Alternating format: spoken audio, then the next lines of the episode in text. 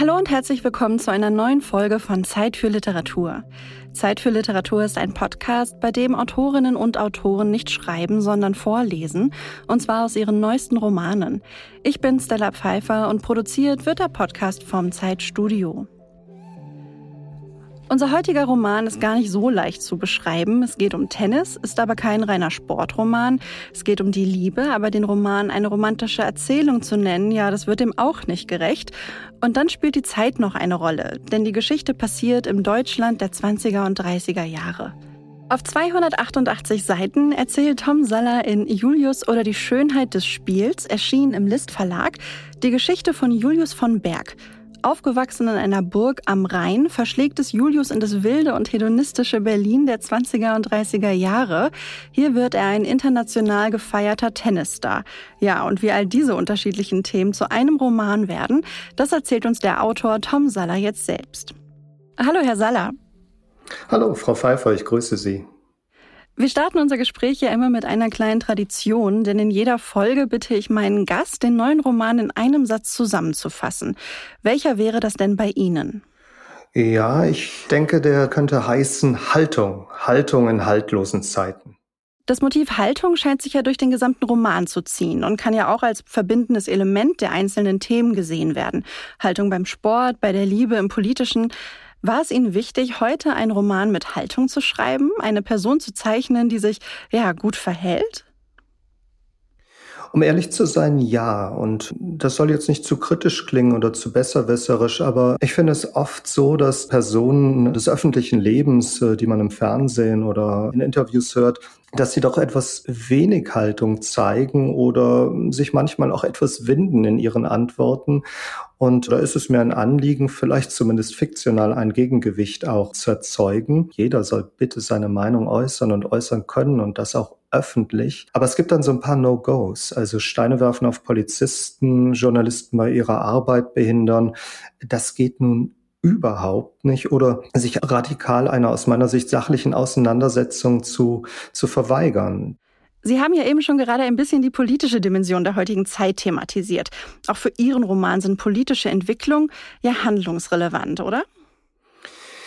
Ja, und zwar spielt Politik zu verschiedenen Lebensphasen von Julius, meiner Hauptfigur, eine wichtige Rolle. Er wächst auf im Rheinland nach dem Ersten Weltkrieg zur Zeit der Besetzung des Rheinlandes durch die Alliierten und er lebt irgendwo zwischen Koblenz und Bingen. Und da sind es die Franzosen, die die Besatzermacht sind. Also da kommt die Politik in jedem Fall rein. Und während meiner Recherchen bin ich vollkommen fasziniert. Ich muss gestehen, ich hatte noch nie davon gehört, auf die Ausrufung der Rheinischen Republik gestoßen. Tatsächlich hat im November 23 für etwa 30 Tage eine unabhängige Rheinische Republik bestanden. Also ein Wimpernschlag deutscher Geschichte, den ich toll fand und toll finde, der im Roman auch eine wichtige Rolle spielt.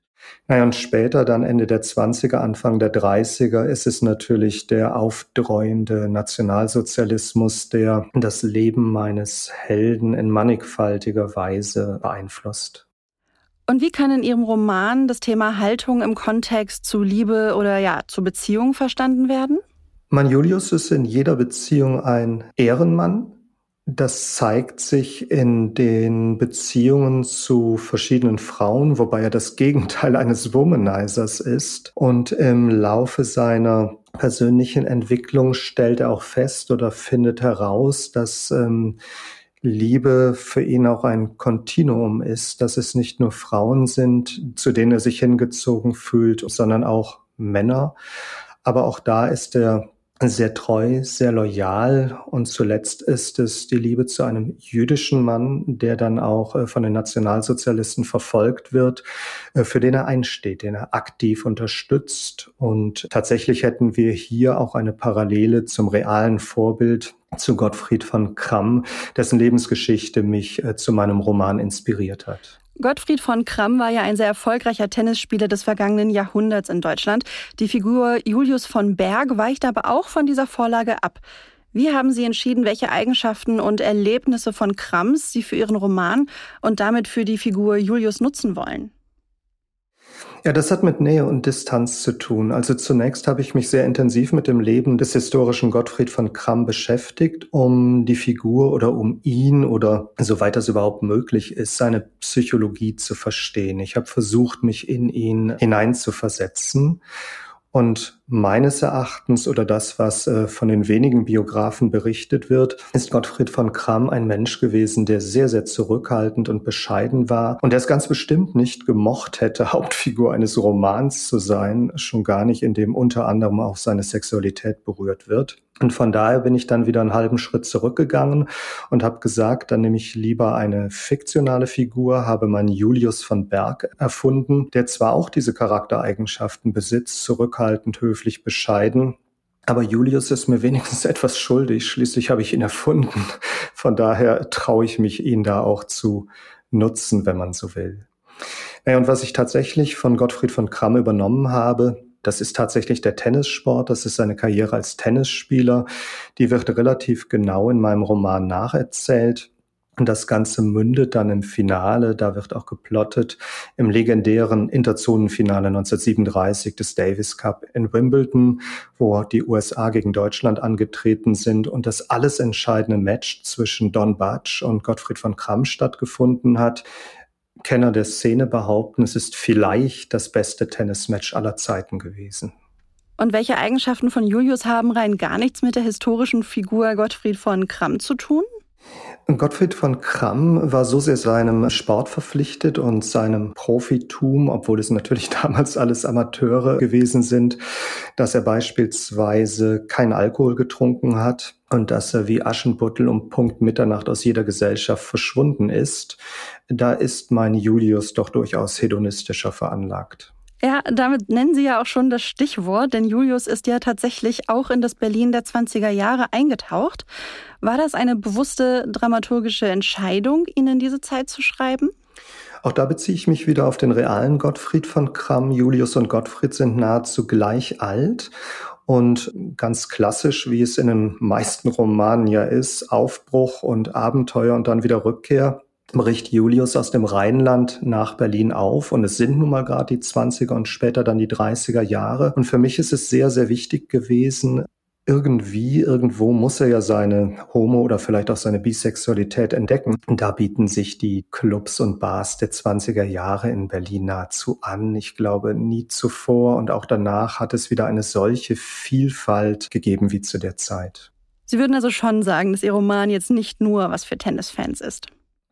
Nein, ganz und gar nicht. Also das ist so ein bisschen wie, wenn Sie Romane von John Irving lesen, dann sind die sicherlich nicht nur für Fans des Ringens ähm, geeignet oder ich weiß nicht, ob Sie die Pferdekrimis von Dick Francis kennen. Die sind auch nichts nur für Pferderennsportfans. Nein, Tennis wird hier tatsächlich als Metapher für das Leben an sich benutzt. Ja, genau so hat es ja auch Ihr Autorenkollege Volker Kutscher zusammengefasst. Der sagt nämlich über Ihr Buch, Tom Saller schreibt über Tennis, aber eigentlich schreibt er über das Leben. Davon, liebe Hörerinnen und Hörer, können wir uns jetzt selbst ein Bild machen. Hören wir doch einfach mal rein. Los, rief Robert und schlug mir den Ball weit in die Vorhandecke. Er stand in der Mitte des Platzes, den Korb mit den Trainingsbällen neben sich. Eine Dreierkombination.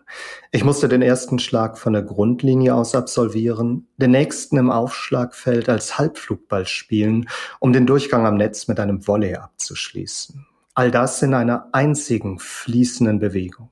Und dann wieder von vorn. Tennis ist nicht schwer. Ständig wird man mit der gleichen Situation konfrontiert. Mal springt der Ball etwas höher, mal etwas weniger hoch ab. Das eine Mal nimmt man ihn mit der Vorhand, das nächste Mal mit der Rückhand. Das ist es, mehr nicht. Letztlich gilt es nicht anders als im Leben, die gleichen Fehler zu vermeiden.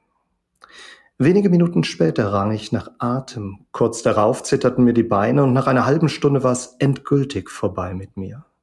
Keuchend, die Hände auf die Knie gestützt, stand ich auf der roten Asche, während mir der Schweiß in Strömen den Körper hinabrann. Hoffentlich hat er sich nicht übernommen, sagte die größere der beiden jungen Frauen, die am Rand des Platzes warteten und zusahen. Sie war elegant gekleidet, hielt eine Zigarette in der Hand und hieß, wie ich seit letzter Woche wusste, Marita. Irgendwie wäre es schade um ihn, nicht wahr? erwiderte ihre Freundin laut genug, dass ich es gerade noch hören konnte. Sie trug ein kurzes Kleid im Charleston-Stil und auch sie kannte ich seit präzise sieben Tagen. Wonach er doch Tanztee ist. Das Wochenende zuvor hatte sie zu diesem Anlass die Nerzstola um ihren Hals durch eine Federboa und Marita durch einen meiner Mannschaftskollegen ersetzt. Erst durch Daniel, am frühen Abend dann durch Roman, ihre beiden derzeitigen Favoriten.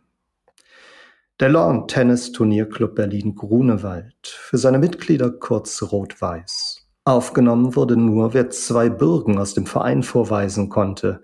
Bei mir waren die Dinge anders gelaufen. Dank Bill Tilden. Dank des Vorspielens bei den Vereinstrainern Robert und Roman, das er für mich arrangiert hatte. Und dank der Tatsache, dass ich auf Angriff gespielt hatte. Im abschließenden Trainingsmatch nahm ich Daniel Prenn, einem der Topspieler des Vereins, zur Überraschung aller einen Satz ab. Und damit war ich drin, im Verein und in der ersten Mannschaft, ohne irgendwelche lästigen Formalitäten. Der LTTC war die vornehmste Adresse der Stadt, um dem Tennissport zu frönen. Und die erfolgreichste. 16 perfekt gepflegte Plätze auf einem weitläufigen Gelände am Hundekehlesee. Regelmäßig führten die Spieler der Rot-Weißen die deutsche Rangliste an. Jedes Jahr zu Pfingsten wurde ein internationales Turnier ausgerichtet, bei dem die besten Spieler Europas antraten. Zweifelsohne befand ich mich im Herzen des deutschen Tennissports. Julius, kommen Sie, setzen Sie sich zu uns. Nach dem Training hatte ich geduscht und mich umgezogen. Helle Hosen, darüber ein weißes Baumwollhemd sowie den rot-weiß gestreiften Blazer in den Vereinsfarben. Anders als Großvater legte ich Wert auf die Einhaltung der Clubetikette, fühlte mich wohl in angemessener Kleidung. Es gab mir Sicherheit. Außerdem mochte ich den Tanztee. Noch spielten die drei Musiker leise im Hintergrund und die Clubmitglieder saßen gesittet an ihren Tischen und unterhielten sich. Der Mann, der mich zu sich gerufen hatte, wies auf den freien Platz zu seiner Linken. Ich setzte mich und nickte in die Runde. Meine Herren? Höflich wurde mein Gruß von den drei anderen Männern am Tisch erwidert. Sie gehörten zu den älteren Vereinsmitgliedern, spielten inzwischen weniger Tennis, sprachen aber umso mehr darüber. Vorhin waren sie von der Terrasse des Clubhauses zu dem Platz heruntergekommen, auf dem ich mit Robert trainierte. Für eine Zigarre lang hatten sie mein Spiel beobachtet, ebenso wie Marita und Alicia und ein paar weitere Tennisinteressierte. Wie kommen Sie mit Robert und dessen Training zurecht? erkundigte sich einer der Männer am Tisch. Er hieß Weber, war klein und rund und Fabrikant. Er ist der perfekte Trainer, erwiderte ich, hat einen sicheren Blick fürs große Ganze, aber ebenso für die Details. Dank ihm sind vor allem meine Grundschläge stärker geworden. Was hat er Ihnen denn geraten? Neugierig beugte sich Weber vor. Abschleifen, antwortete ich, und alle sahen mich verständnislos an. Lächelnd erklärte ich ihnen, was gemeint war. Robert Kleinschroth genannt der große Schweiger. Ex-Doppelweltmeister und Trainer beim berühmten LTTC Berlin. An guten Tagen hieß es, könne er immer noch jeden Gegner schlagen. Aber er spielte keine Turniere mehr. Stattdessen stand er mit mir und den anderen auf dem Platz. In meinem Fall mit mir und meinen Schwächen. Was ist passiert? hat er nach der ersten Trainingseinheit gefragt und auf meinen rechten Zeigefinger gedeutet. Ein Unfall, antwortete ich, als Heranwachsender, nicht weiter tragisch. Es behindert mich nicht beim Tennisspielen. Er musterte mich prüfend. Halt deinen Schläger so fest du kannst, befahl er, trat einen Schritt zurück und zog kräftig am Rahmen. Nach kurzer Gegenwehr glitt mir der Griff aus der Hand. Warte, er drehte sich um und rief einen der kleinen Jungen zu uns, die auf dem Nachbarplatz bei Roman trainierten. Leiste Julius kurz deinen Schläger, Paul? Der Junge nickte und streckte ihn mir stolz hin. Das gleiche nochmal, sagte Robert an mich gewandt. Er wiederholte das Manöver von eben, doch diesmal gelang es mir, den Schläger festzuhalten. Quod erat demonstrandum, kommentierte er zufrieden. Er ging mit mir zu dem kleinen hölzernen Schuppen am Rand der Platzanlage, wo im Winter die Netze gelagert wurden und der Platzwart seine Werkzeuge aufbewahrte. Ohne zu zögern und wie es schien nicht zum ersten Mal, setzte er den Schleifstein in Bewegung. Abschleifen. Von Stund an gelang es mir, den Griff meines geliebten Dunlop Max Play fester zu packen. Kräftiger mit ihm zu schlagen, ohne dass er sich in meiner Hand drehte. Ein sportlicher Quantensprung und eine Lektüre in gesundem Menschenverstand. Ich beendete meinen Bericht, der von freundlichem Gelächter begleitet worden war, entschuldigte mich und stand auf. Für einen Moment ließ ich den Blick durchs Clubhaus schweifen, betrachtete die verblichenen Fotos längst vergangener Matches und ihre Akteure an den Wänden und lauschte auf das diskrete Stimmengemurmel an den anderen Tischen. Durch die großen Panoramascheiben schimmerte hinter dem Center Court das Blau des Wassers des Hundekehlesees durch die Bäume. An diesem Ort kam für mich das Beste aus allen Welten zusammen. Sportsgeist, Kultiviertheit, Tennis und Wettkampf. Im nächsten Augenblick wurde die Musik lauter, ein kurzer Trommelwirbel erklang und einer der Musiker trat ans Mikrofon. Sehr geehrte Damen und Herren, schnarrte er mit osteuropäischem Akzent, der Tanz ist eröffnet. Wir starten mit, er machte eine kurze Pause, Damenwahl und augenblicklich setzten seine Kollegen am Klavier und Bass mit einem Quickstep ein. Ich wusste, was geschehen würde, hatte es schon zwei, dreimal miterlebt und mochte es. Nirgendwo lernt man leichter Menschen kennen als beim Tennis, nur nicht beim Tennis.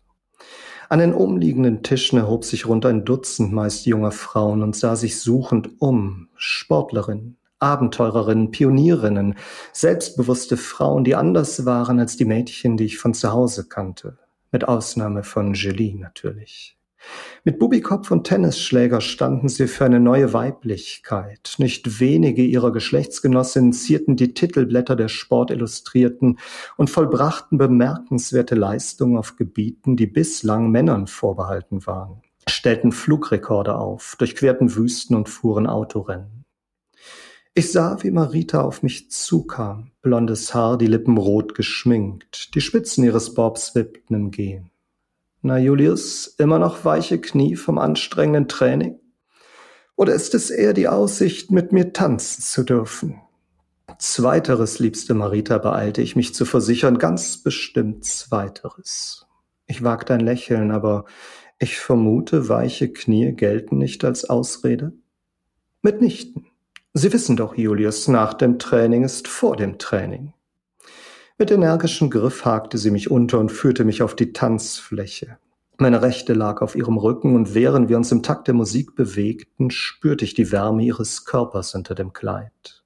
Sie lag leicht in meinem Arm, roch gut und mich befiel ein sanfter Schwindel. Irgendwann hob sie den Kopf und schaute mich an. Nachher gehen ein paar ihrer Mannschaftskollegen, Alicia, ich und unsere Freundin noch aus, in eine Bar oder ein Nachtcafé. Werden Sie uns begleiten? Ähm, nein, antwortete ich zögerlich. Es, es tut mir leid, aber ich habe zu Hause versprochen, über den Sport mein Studium nicht zu vernachlässigen. Morgen früh um acht ist Vorlesung. Sie musterte mich mit einem seltsamen Gesichtsausdruck. Ach, so einer sind Sie, Mamis kleiner Liebling. Sie ließ mich los und legte die Spitze ihres behandschuhten Zeigefingers an die Lippen, küsste sie sanft und tippte im nächsten Augenblick damit auf meinen Mund. Dann bleiben Sie mal schön brav, Julius. In den darauffolgenden Monaten wurde das Roxy, die legendäre Sportbar von Heinz Dittgens, für mich zu einem zweiten Zuhause, einem aushäusigen Zuhause. Ich fand es angenehm, allein und doch nicht allein zu sein las Zeitung, lernte fürs Studium, naja, oder saß einfach nur da und sah mir die Gäste an. Manchmal erinnerte mich eine junge Frau an Julie. Kurze dunkle Haare, große Augen, ein schmales Gesicht, aber hier hielt ich es besser aus, ließ es zu und hing meinen Tagträumen nach. Wo sie sein mochte, wie ihr ging, was sie in diesem Moment wohl tat, ob sie ihrerseits an mich dachte, wenigstens hin und wieder. Wenn die Gedanken zu viel wurden und ich drohte, die Kontrolle zu verlieren, bestellte ich ein Glas Wein. Zwecks Kontrolle. Und noch eins. Es funktionierte. Eine Art alkoholischer Exponentialfunktion. Heinz beobachtete mich von der Theke aus und zog die Augenbrauen hoch. Kein Mathematiker. Und kein Weintrinker. Ein sanfter, angenehmer Nebel stieg in mir auf, der an den Rhein und Großvaters Rebhänge erinnerte. Nach und nach fühlte sich alles weicher an, wärmer, wie besonnt. Bacchus nahm mich in seine tröstenden Arme. Darf ich mich zu Ihnen setzen? Ich hatte den Mann schon des Öfteren gesehen, meist saß er wie ich allein am Tisch, hatte Papier und einen Stift dabei und schrieb. Bar- und Kaffeebesucher bilden eine sonderbare Gemeinschaft, sind Mitglieder eines unsichtbaren Clubs, gerade tagsüber, wenn alle anderen arbeiten und einer seriösen Beschäftigung nachgehen, einer noch seriöseren Beschäftigung. Ich deutete auf den freien Sitz. Bitte, tun Sie sich keinen Zwang an. Mein Gegenüber nahm Platz und sagte, ich darf mich vorstellen, ich heiße Erich. Sie sind regelmäßig hier. Ich nickte. Julius. Sie auch. Ich mag das Roxy. Ich deutete auf die Schreibmappe neben ihm. Schriftsteller? Manchmal, aber hauptberuflich Journalist. Tatsächlich bin ich halb zum Vergnügen und halb beruflich hier. Ich schreibe für Sport im Bild. Kennen Sie das Magazin? Ich schüttelte den Kopf. Nein, tut mir leid. Das muss es nicht. Wir haben vor allem Leserinnen. Er verzog die Mundwinkel. Im Untertitel der Illustrierten heißt es Das Blatt der guten Gesellschaft. Und wieso dann ausgerechnet das Roxy? Er lachte und zeigte unauffällig auf einen großen, muskulösen Mann, der mit der Kellnerin sprach. Das ist Max Schmening, der amtierende deutsche Meister im Schwergewicht. Das heißt, er gehe demnächst nach New York, um die Boxwelt zu erobern. Er drehte sich um und sah zu seinem Tisch am Fenster. Ich folgte seinem Blick. Dort drüben in Begleitung der beiden schmuckbehangenen Damen sitzt Rudolf Caracciola, der berühmte Rennfahrer. Letztes Jahr hat er hier auf der Avus den großen Preis von Deutschland gewonnen. Ich war beeindruckt. Das heißt, Sie finden hier die Menschen, über die Sie berichten? Richtig, und das zu jeder Tages- und Nachtzeit. Die Eingangstür öffnete sich und eine Frau betrat das Lokal, mittelgroß, schlank. Sie trug einen knielangen, eng anliegenden Rock. Ihre Locken schimmerten im hereinfallenden Licht der Joachimsthaler Straße. Zielstrebig ging sie zur Theke, wo Heinz ihr ein kleines Glas mit einer bernsteinfarbenen Flüssigkeit eingoss. Sie nahm es und leerte es in einem Zug. Wortlos drehte sie sich um, ging zurück zur Tür und verschwand. Erst als das übliche Stimmgemurmel wieder einsetzte, wurde mir klar, dass sämtliche Gespräche im Raum für einen Moment verstummt waren. Kennen Sie auch diese Dame? fragte ich meinen Tischnachbarn. Ich hatte die Szene schon ein paar Mal miterlebt und war genauso fasziniert von der blonden Frau wie alle anderen auch. Erichs Züge verdüsterten sich. Das ist eine verheiratete Frau mit einem Kind. Oh, sagte ich. Sie übt, fügte er hinzu, sie übt ihren Auftritt. Für ein paar Sekunden wurde es still zwischen uns. Ich verschwieg meinem neuen Bekannten, dass ich mir eingebildet hatte, der Blick der Frau habe kurz auf mir geruht. So wie bereits gestern und in der Woche davor. Aber wahrscheinlich war es mehr Wunschdenken als alles andere. Im Übrigen sind auch Sie für mich kein Unbekannter, sagte Erich. Die deutsche Sportwelt wartet auf ihren ersten Titel. Er lächelte. Ich meine natürlich auf ihren ersten Turniersieg, denn im Zusammenhang mit ihrer Herkunft haben sie ihren Spitznamen schon weg. Für Sport im Bild sind sie der Graf. Wie bitte? Der Graf, so lautet der Nom de Guerre, unter dem Sie bei uns laufen. Sie wissen schon, griffig, einprägsam, wichtig fürs Publikum und für die Auflage. Der Graf, wiederholte ich stirnrunzelnd, das klingt eher nach Dumas oder Bram Stoker als nach einem Tennisspieler. Nehmen Sie es als Kompliment. Seitdem Big Bill Tilden mit Ihnen bei den Rot-Weißen aufgetaucht ist, verfolgen wir Ihre Karriere mit Argusaugen.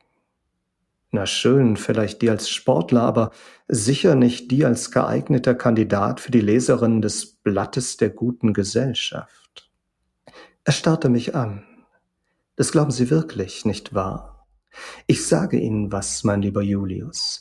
Wenn mich meine journalistische Spürnase nicht vollkommen im Stich lässt, werden Sie in den kommenden Jahren häufiger auf dem Titelblatt unseres Magazins abgebildet sein als jeder andere hier im Raum.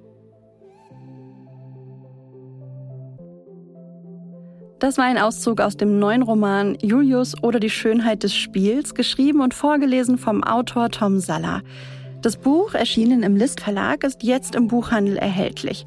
Herr Saller, vielen Dank, dass Sie heute bei mir waren. Ich danke Ihnen, Frau Pfeiffer.